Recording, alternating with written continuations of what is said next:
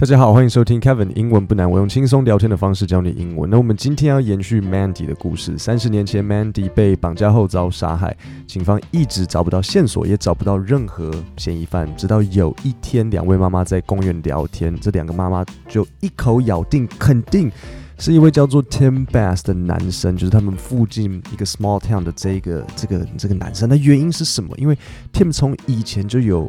怪异、变态，还有性骚扰的行为。他们不是只是觉得说哦，他长得很奇怪，没有，他有性骚扰的行为。那我先声明一下，今天的内容有谈到性和暴力，旁边如果有小朋友，要帮他捂耳朵。Mary Stavik spent years haunted by the murder of her daughter Mandy. So 听得出来吧，Mary 是妈妈，Mandy 是女儿，and the lack of progress in the case. I just really didn't have any hope.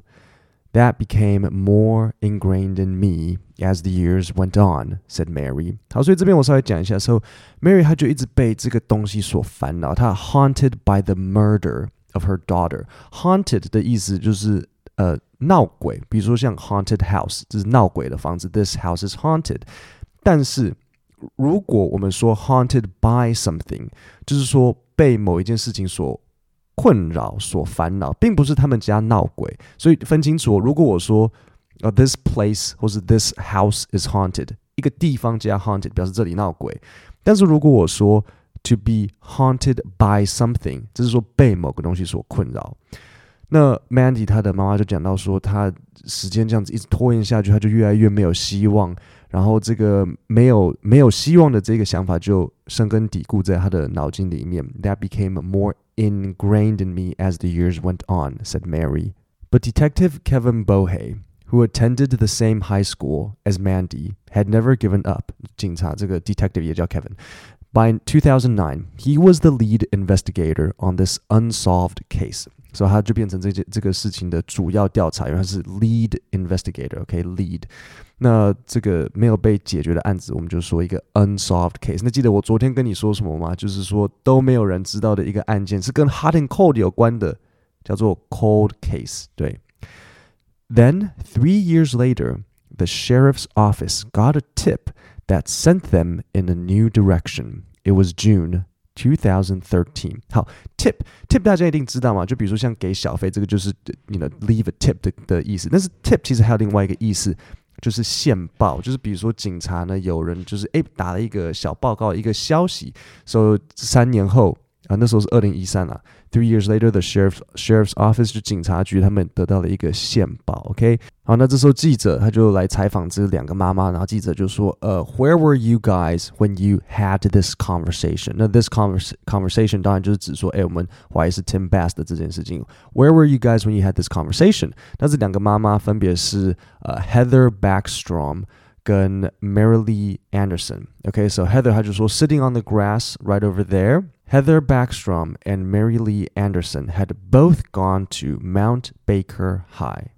OK，所、so, 以他们两个都是 Mount Baker High 这间高中。那英文我们会说某某 High 就是 High School 的意思，比如说你新店高中可能新店 High，信义高中信义 High 这样子。那 both Heather Backstrom and Mary Lee Anderson barely knew each other but they've held long suspicions about the same man。好，那我现在问你，这个 Heather 跟 Mary Lee 他们彼此很熟吗？他们是妈吉吗？他们不是。Both Heather Backstrom and Mary Lee Anderson barely knew each other，他们几乎不认识彼此，但是他们是同一间高中毕业的，所以你要记得，大家都是同一间高中毕业的。受害者 Mandy，然后加害人 Tim，然后这个 Heather Mary Lee，大家也都是同一个地方毕业的。那呃，甚至那个 Detective Bohe，他我如果没记错的话，对，Detective Bohe 他也是同一间，因为他们就是一个小 town，所以大家都是同一个地方毕业的。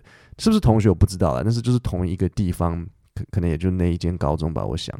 那所以 Heather 跟 Mary Lee 他们虽然不太认识彼此，可是他们早就怀疑这个 Tim。They've held long suspicions about the same man. I really wasn't ready because we're in a small town, and to accuse someone of something that we don't know for sure is a little scary, said Mary Lee. So accuse 就是指控，所以我们会说它的句型就是这样做：to accuse someone of something。比如说，I accuse Jack，呃，比如说啊，我跟你说，你不要指控我偷吃你的布丁。Don't accuse me of eating your pudding。 好，那接着 Mary Lee 他就说，And I just said that I knew that it was Tim. 所以如果你要说我就是知道 I knew that it was someone. I knew that it was something. That it was Tim Bass. That 记者就问他说, Why did you say? Why did you say Tim Bass?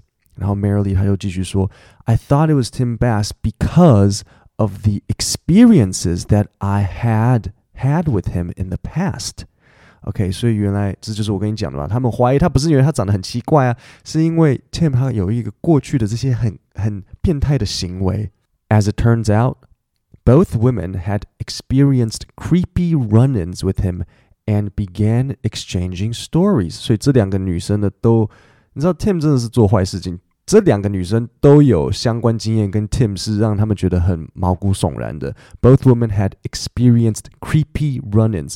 Creepy 的意思就是让人很不舒服的，就是很 creepy 的。那 creepy 可以形容什么地方？比如说你要讲某一个地方，比如说哦很寒，比好又回到 haunted 这个字。比如说我们说，哎，这个地方感觉，比如说半夜的游乐场，或是半夜荒废的游乐场，或是荒废的医院，你走进去，你就会觉得荒废的精神病院，荒废的坟墓。好，然后你可能会，你可能会觉得，哦，这个地方很。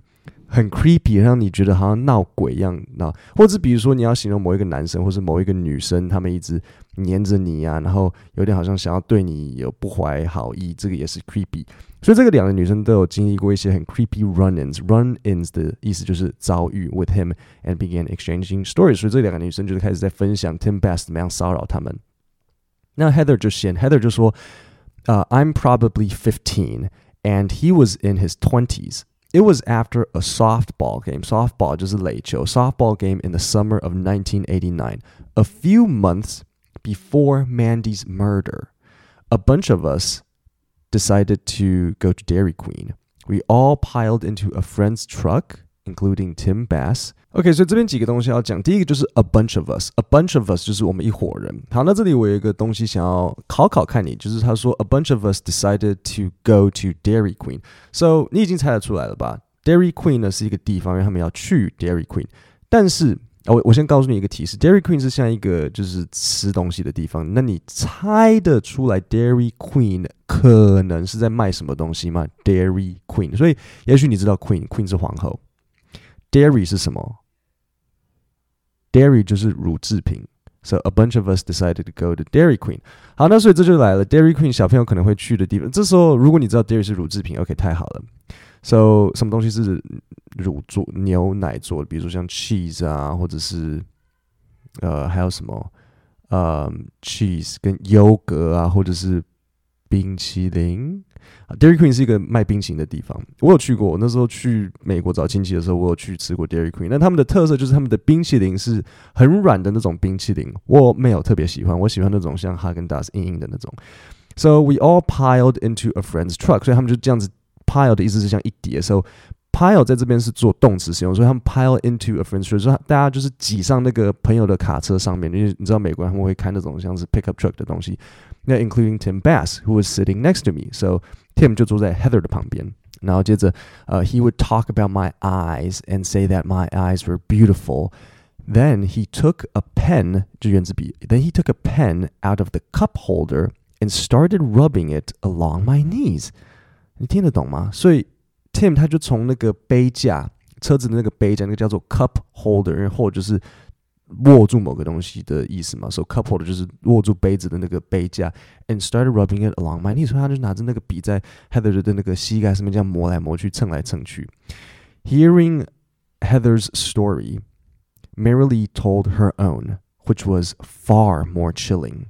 In July 1991, she was at home one night with her young son when she heard a knock on the door. 好，所以这里呢，我们就会知道这个呃 Marilee 的故事会比 Heather 的更恐怖，因为他新闻这边就写嘛，far more chilling。So chilling 的意思就是令人发寒的，so far more chilling 就是让人又觉得更恐怖、更 creepy 的。So 呃，我记得上面这个是对。So Heather 的故事发生在一九八九，那接下来这件事情发生在一九九一。So 我们这边知道什么东西呢？呃，Marilee 她一个人在家跟她的儿子在一起，然后她就听到 “cock cock cock” 有人在敲门的声音。那 Mary Lee 她就说，So I opened the door and there's Tim Bass at the door. So at the door 的意思是在门口。比如说，呃、uh,，Where is John？我说，哦、oh,，He's at the door，就是 John 在门口。And he asks if he can use the phone because he had been hunting all day and wanted to use the phone to call his wife. So Tim 他有太太，他有 他有找到有人嫁给他。When she handed him the phone, he started dialing, but something wasn't right. I hear the beep, beep, beep. We're sorry when you call on the phone and it's disconnected. So I thought, okay, something's up.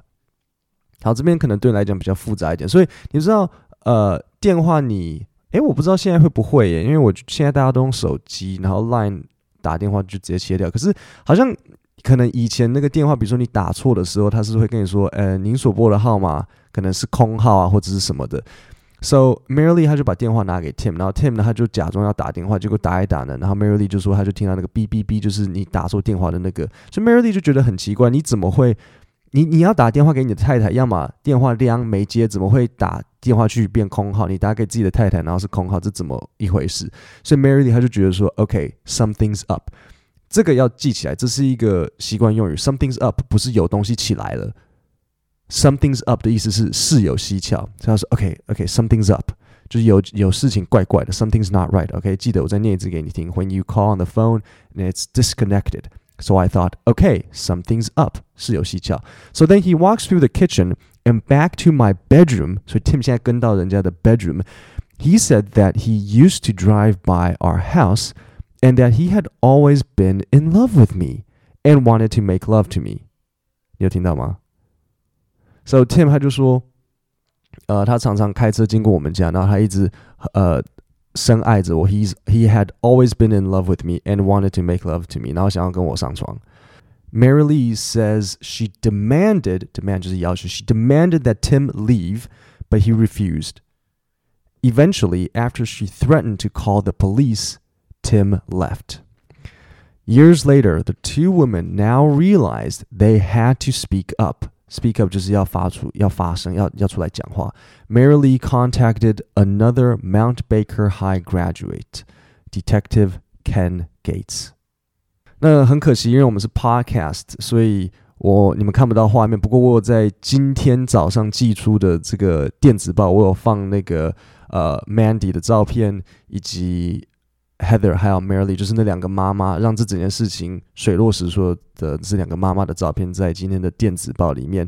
各位，那每个礼拜我都会出一份电子报，会分析一些国际新闻，然后包含我这些 Podcast 的字稿，还有教学。你只要点 Podcast 下面的连接，然后输入姓名和 email，就可以收到我的内容。各位，那我们今天就讲到这里，我们下礼拜三。会继续这个故事，后续会让你知道 Tim 是怎么样子被抓到，然后他是怎么样子被审判，然后听听看这件事情是怎么收尾的。应该还会再出个两三集左右。各位，那我们今天就讲到这里，我们下礼拜三见，谢谢大家。